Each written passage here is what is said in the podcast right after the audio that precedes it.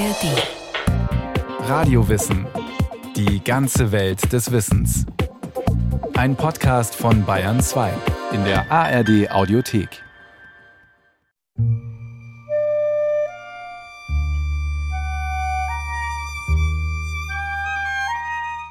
Arglos und harmlos, glücklich ich bin.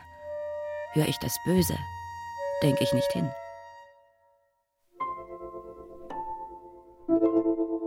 Was für eine seltsame Entdeckungsgeschichte. Friederike Kempners kleiner Gedichtband ist bereits sieben Jahre alt, als er dem Berliner Journalisten und Dramatiker Paul Lindau in die Hände fällt. Und der sieht sofort ein Volltreffer. Lindau schreibt eine Rezension für seine Literaturzeitschrift. Sie erscheint am 26. Juni 1880 und macht schlagartig aus Friederike Kempner die schlesische Nachtigall, die Heldin der unfreiwilligen Komik. Ihr wisst wohl, wen ich meine. Die Stadt liegt an der Seine. Entschieden ist's die schönste Stadt, die man wohl je gesehen hat. Friederike Kempners Hommage an die Seine-Stadt Paris. Und die Schlesierin scheut auch nicht den Lobpreis noch weiter entfernter Gefilde. Das Gedicht Abdelkaders Traum öffnet mit exotischer Kulisse. Wolkenloses himmlisches Gewölbe, unter mächtigen Palmen Purpurzelt. Eine Reiterkarawane hält. Auf dem Boden Wüstensand, der gelbe. Überwältigt vom Idyll steigt Abdelkader von seinem Reittier ab. Trunken er der Heimat Boden küsste. Allah, Allah, ruft er, meine Wüste. Na schön. Küste, Wüste, himmlisches Gewölbe, Wüstensand der Gelbe. Das ist witzig. Aber wenn Friederike Kempner einfach nur ein paar schräge Verse gedrechselt hätte, wie jeder andere mittelmäßige Dichter auch, niemals wäre es zu der Kempner Euphorie gekommen, die 1880 mit Paul Lindaus Rezension ausbrach. Bis zu Friederikes Tod 1904 erscheinen ihre Gedichte in acht Auflagen, die kaum auf dem Markt auch schnell wieder vergriffen sind. Theodor Fontane und Theodor Storm verkaufen ihre Gedichte nicht besser. Was ist das Geheimnis der Dichterin Friederike Kempner? Der Germanist Frank Möbus von der Universität Göttingen hat die Gedichtin neu herausgegeben. Sie war eine Meisterin darin, sich im Ton zu vergreifen. Wenn sie sich den ganz großen Themen widmete, dann fiel sie ganz besonders nachdrücklich auf die Nase. Das ist einfach eine Tatsache.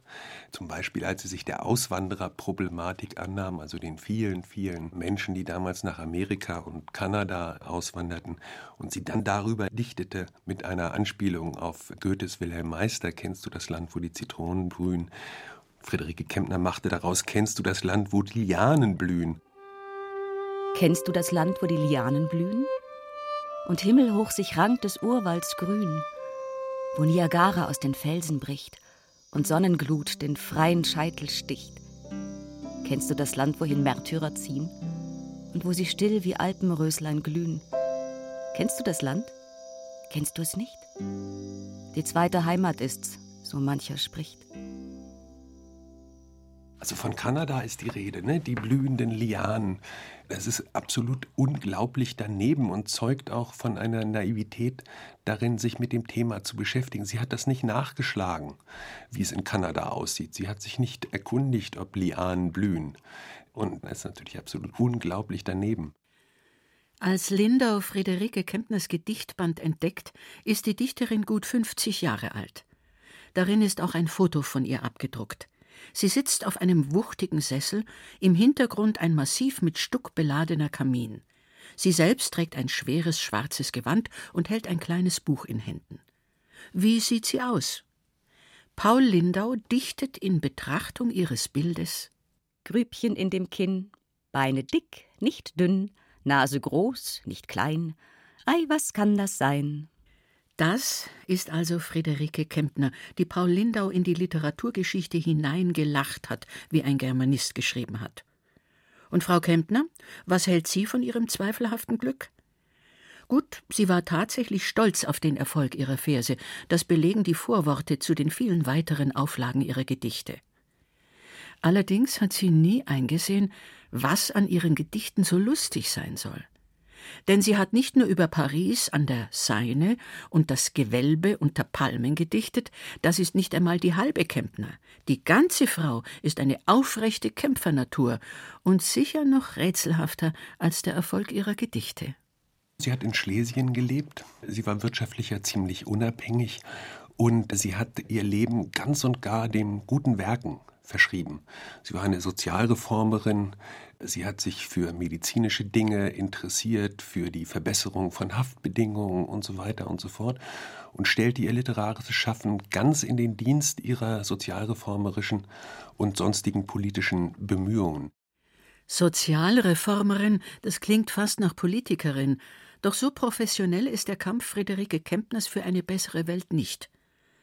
Geboren wird sie am 25. Juni 1828 in Opatow in der preußischen Provinz Posen. Die Kempners sind eine jüdische Familie, die es zu etwas gebracht hat. Der Vater verwaltet zunächst ein Rittergut, später kann er in Schlesien selbst eines kaufen.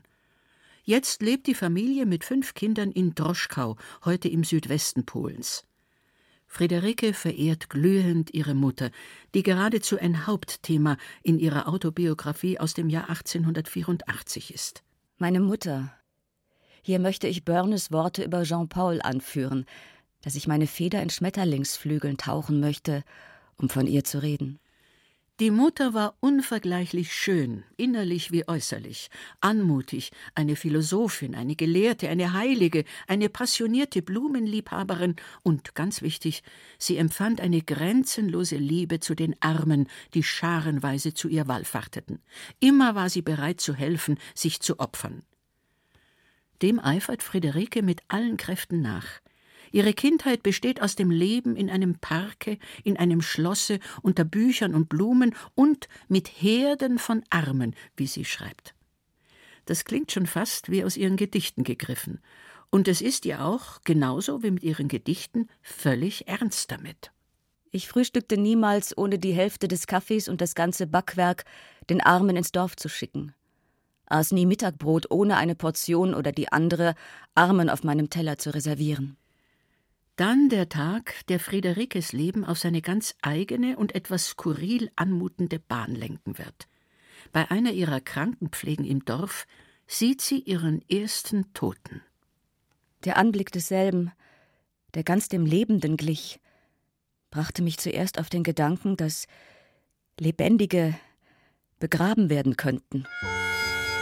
Lebendig begraben. Ein Albtraum. Friederikes Zeit kennt viele Gruselgeschichten über den Scheintod. Klopfgeräusche aus einem frischen Grab, Kratzspuren an der Innenseite eines wieder geöffneten Sargs. Immerhin, die Verstorbenen werden damals möglichst schnell begraben. Wer will da schon sicher behaupten, dass auch wirklich alle richtig tot waren? Friederike jedenfalls ist überzeugt, hier lauert die größte Gefahr ihrer Zeit. Ich glaube, dass das gar nicht so skurril war, dieses Thema. Es war ein Thema, was ja auch eine ganze Reihe von Medizinern beschäftigt hat in dieser Zeit. Es kann auch sein, dass sie das tatsächlich einfach als brennendes Problem erkannt hat, für dessen Lösung sie sich einsetzen wollte. Und das macht sie mit Friederike typischem Elan. 1855 mit 27 Jahren veröffentlicht sie eine Denkschrift über die Notwendigkeit einer gesetzlichen Einführung von Leichenhäusern. Mindestens fünf Tage sollen Verstorbene in Leichenhäusern aufgebahrt werden, bevor sie beerdigt werden. In ihrem Heimatort Droschkau hat sie bereits ein Leichenhaus errichten lassen. Aber das ist erst der Anfang. Ihre Denkschrift lässt sie in mehrere Sprachen übersetzen und verschickt sie an bedeutende Persönlichkeiten. Stolz berichtet sie später von den Dankschreiben Kaiser Napoleons III. von Frankreich, von Queen Victoria, des Zaren Alexanders II., Leopolds I. von Belgien. Dem preußischen König Friedrich Wilhelm IV. passt sie sogar mit der Schrift in der Hand im Garten von Sanssouci ab. Wochenlang kundschaftet sie diese Möglichkeit aus, dem König zu begegnen. Weil ich mit leidenschaftlicher Unruhe dem Tag entgegensah, der das größte Übel auf Erden für Preußen abschaffen sollte. So rechnete ich mit Sicherheit. Und der König nimmt tatsächlich die Schrift aus Friederikes Händen. Ich danke Ihnen vielmals, mein Fräulein, sagt die Majestät. Doch der Durchbruch für gesetzlich vorgeschriebene Leichenhäuser wird das noch nicht. Also arbeitet sie weiter. Der Denkschrift lässt sie Theaterstücke und historische Novellen folgen. Die werden sogar von der Kritik besprochen, mal herablassend, mal vorsichtig anerkennend. Es ist die Generation nach Goethe. Alle Literaten tun sich schwer, und die Kunst hat vorsichtshalber vor allem eines zu sein schön.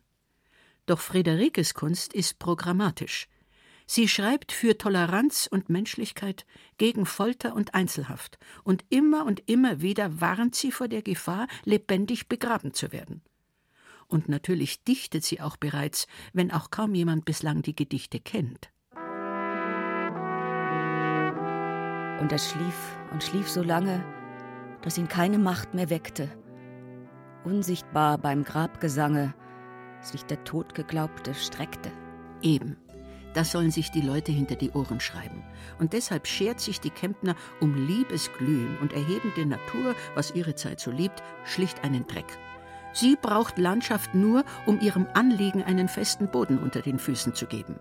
Ansonsten sind ihre typischen Themen Sie hat sich sehr viel für den Tierschutz eingesetzt. Sie hat gegen die Jagd gewettert. Sie hat sich gegen die Vivisektion eingesetzt. Zum Beispiel gegen die Vivisektion der Hunde, eine Gefühlsbreitseite gegen Tierversuche. Die Treue wollt ihr lebend schinden? Was wollt ihr denn in ihrem Herzen finden, wenn ihr in ihren Eingeweiden wühlt? Vielleicht die Liebe, die sie für euch fühlt? Jahre später, 1884, Friederike Kempner ist mittlerweile 56 Jahre alt. Ihre Gedichte erscheinen gerade in der vierten Auflage. Sie ist also schon der sichere Schenkelklopfer, die schlesische Nachtigall. Da bittet sie der Verleger eines deutschen Dichterlexikons, ihm ein paar Zeilen mit biografischen Informationen zukommen zu lassen. Friederike schickt ihm ein in enger Handschrift vollgeschriebenes Schulheft von 64 Seiten, ihre sogenannte Autobiografie. In ihr verjüngt sie sich glatt um acht Jahre gibt als Geburtsjahr nicht, wie heute durch Geburtsschein belegt, das Jahr 1828 an, sondern 1836. Was hat die sonst so uneigennützig zupackende Frau da geritten? Vielleicht führt eine Episode auf die richtige Fährte, die sie im Vorwort zur siebten Auflage ihrer Gedichte erzählt. Dort beschreibt sie, wie sie ihre ersten Gedichte dem prominenten Naturforscher Nees van Esenbeck in Breslau zeigte, einem Mann, der sogar von Goethe ausgezeichnet worden war. Ich wartete lange im Studierzimmer, bis der berühmte 80-jährige Mann durch den Garten seinem Haus zuschritt. Er fragte freundlich nach meinem Wunsche. Ich sagte etwas stockend, ich möchte gerne wissen, ob ich wirklich Talent habe und wurde dabei über und über rot. Er sah mich erstaunt an, da ich fast noch ein Kind war, und lächelte fein. Natürlich hat der Gelehrte schnell das spezielle Talent der bangenden Friederike erkannt und ihr per Brief freundlich Leidenschaftlichkeit des lyrischen Ergusses attestiert. Und lassen Sie doch ja diese Mängel stehen. Sie würden mit jedem solchen weggewischten Fleckchen den Glanz einer Schönheit verschleiern. Der Brief, von dem Friederike berichtet, ist echt. Aber Nees war damals nicht 80, sondern 74 Jahre alt, und sie selbst war nicht 14, sondern 22. Wollte sie sich in ihrer Autobiografie als Wunderkind präsentieren? Oder war ihr der tatsächliche Abstand vom älteren Mann zur jungen Frau nicht unverdächtig genug? Nees galt nämlich nicht nur als politischer Feuerkopf, er hatte außerdem als Philosoph mit der Theorie der freien Liebe praktische Versuche angestellt und sich dabei einen entsprechenden Ruf erworben. Und wenn mit Friederike Kempner über eines schlecht zu reden war, dann über Männer. Auch Goethe verübelt sie seine Frauengeschichten und schickt ihm in die Unsterblichkeit die Verse nach.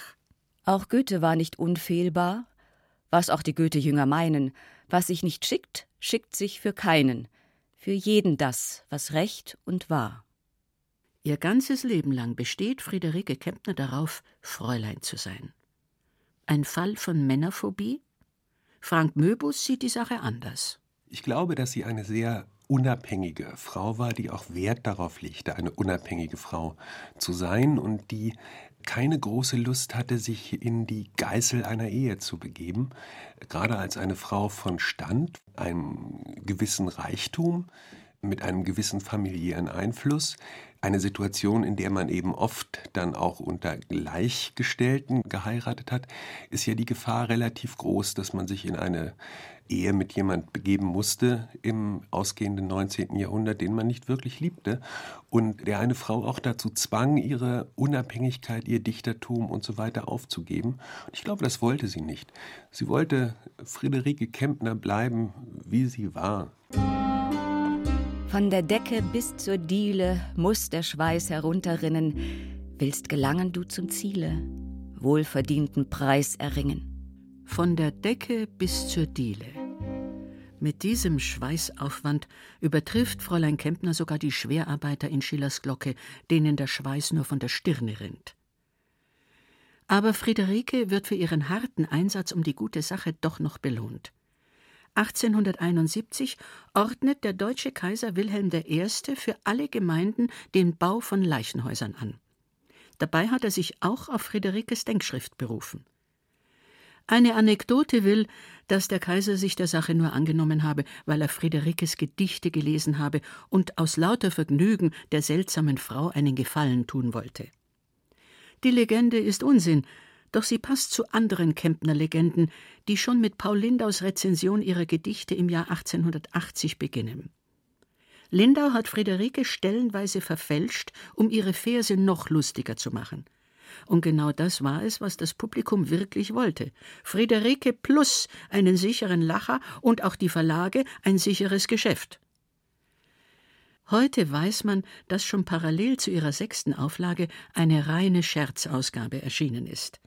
Als Autorin zeichnet ein Anonymous.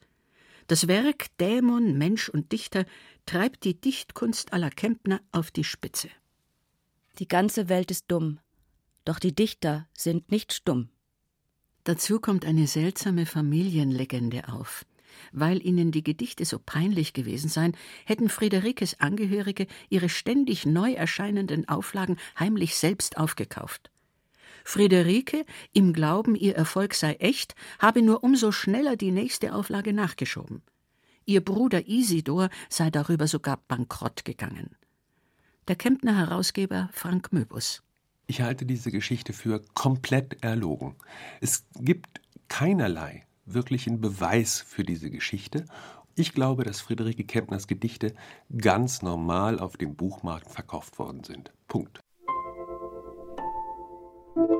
Was Friederikes Leben allerdings wirklich immer schwerer macht, ist der Antisemitismus, der im neu gegründeten Deutschen Reich wild zu wuchern beginnt.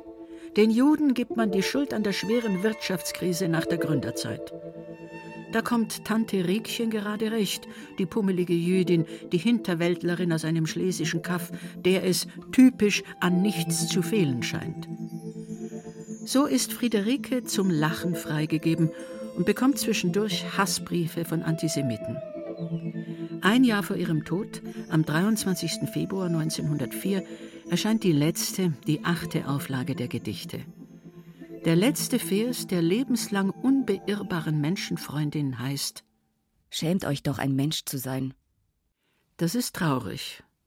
Doch der Fall Friederike Kempner ist damit noch nicht zu Ende. Bald nach ihrem Tod beschäftigt sie den Schriftsteller und Kritiker Alfred Kerr.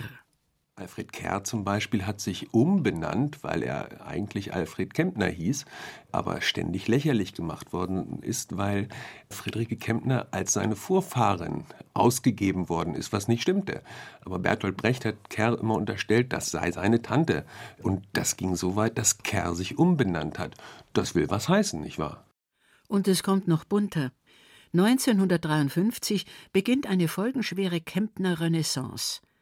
Der Schriftsteller und Feuilletonist Hermann Mostar besorgt eine neue Kempner-Ausgabe, in die er absichtlich etliche gefälschte Kempner-Gedichte aufnimmt, denen er eine seltsame Ursprungsgeschichte verpasst. Als vergilbte Blätter seien sie ihm zugespielt worden. Plötzlich tauchen Gedichte wie die Hommage an den Astronomen Johannes Kepler auf. Du sahest herrliche Gesichter in finstrer Nacht, Ein ganzes Blatt der Weltgeschichte. Du hast es voll gemacht. Ja, das ist eine in der Literaturgeschichte, glaube ich, wirklich einzigartige Geschichte. Diese Kuckuckseier sind nämlich mittlerweile in ihre, seit vielen Jahren schon, in ihre ganz regulären Werkausgaben hineingelegt worden. Man hat ihr die so erfolgreich untergeschoben, dass schließlich niemand mehr wusste, dass es sich um Parodien handelt. Und das Paradoxe ist eben, dass sie gerade für diese Texte, die nachweislich nicht von ihr stammen, berühmt geworden ist. Auch ich habe sie darüber kennengelernt. Und wenn ich dereinst mal sterbe, mahnet euch der Musenchor, nicht enthaltet dieses Erbe euren Nachkommen vor. Nachkommen. Schön, aber auch ein Kuckucksei. So arrogant hätte Friederike Kempner über das eigene Werk nie gesprochen. Inzwischen haben Herausgeber wie Frank Möbus die letzte von ihr selbst erstellte Ausgabe der Gedichte rekonstruiert. Was ist also wirklich Friederikes Erbe? Wie steht sie in der literarischen Tradition?